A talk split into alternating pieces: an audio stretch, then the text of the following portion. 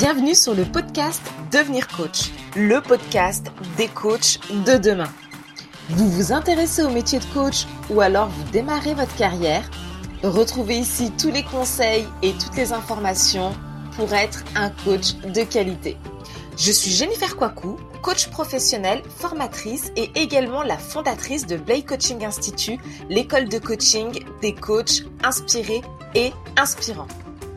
Bonjour à tous et bienvenue dans un nouvel épisode de notre podcast Devenir coach. Alors que nous sommes en plein milieu de ce beau mois d'octobre, mon mois préféré, je voulais vous rappeler que les préinscriptions pour notre formation de coaching en ligne sont ouvertes jusqu'à la fin du mois. Alors si vous envisagez de devenir coach, n'attendez pas pour vous inscrire. N'oubliez pas également de partager ce podcast, de laisser un avis si vous aimez ce que vous entendez et de rejoindre notre communauté sur les réseaux sociaux pour échanger avec Aujourd'hui, nous allons aborder un sujet crucial pour toute personne souhaitant se lancer dans le coaching. Comment choisir sa niche ou sa spécialisation? C'est parti.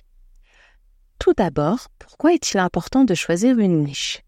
Eh bien, se spécialiser vous permet de vous démarquer dans un marché qui peut être parfois saturé. Vous pouvez ainsi cibler des clients spécifiques et devenir l'expert dans ce domaine bien particulier. Imaginez que vous ayez un problème de plomberie à la maison. Préféreriez-vous faire appel à un plombier généraliste ou à quelqu'un qui est expert en réparation de fuite? Maintenant, quels sont les facteurs à prendre en compte pour choisir sa niche? Premier facteur, votre passion et vos compétences. Il est essentiel d'être passionné et bien évidemment compétent dans le domaine que vous choisissez. Deuxième facteur, le besoin du marché. Une niche rentable est celle où il y a un besoin non satisfait. Faites des études de marché, consultez des études ou d'autres sources fiables pour analyser les besoins. Troisième facteur, l'accessibilité du public cible. Assurez-vous que vous pouvez facilement atteindre votre public, que cela, que cela soit en ligne ou ligne. Et quatrième facteur, la rentabilité. Faites une analyse SWOT pour évaluer la rentabilité. Le coaching de vie peut être très demandé, mais également très concurrentiel. Il existe un large éventail de niches disponibles, du coaching des vies au coaching d'affaires au coaching de bien-être. Et bien même dans ces catégories, il y a des sous-niches.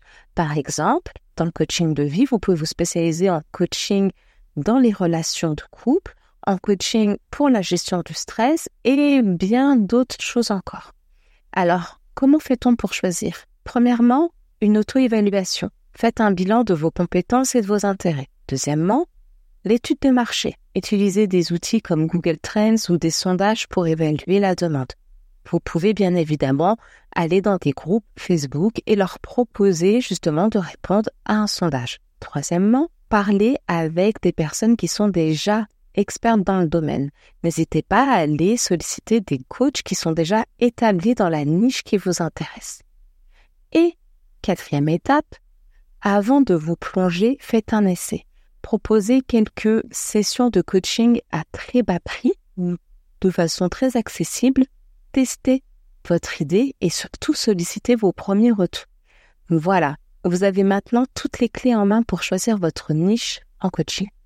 Si cet épisode vous a plu, n'oubliez pas de le partager, de laisser un avis et de vous inscrire à notre formation en ligne.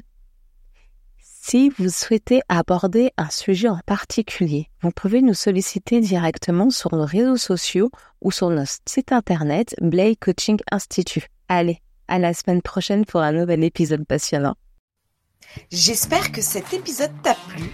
N'hésite pas à nous rejoindre sur les réseaux sociaux Blay Coaching Institute où tu vas pouvoir bénéficier de conseils, d'inspiration et de motivation pour devenir le coach de demain.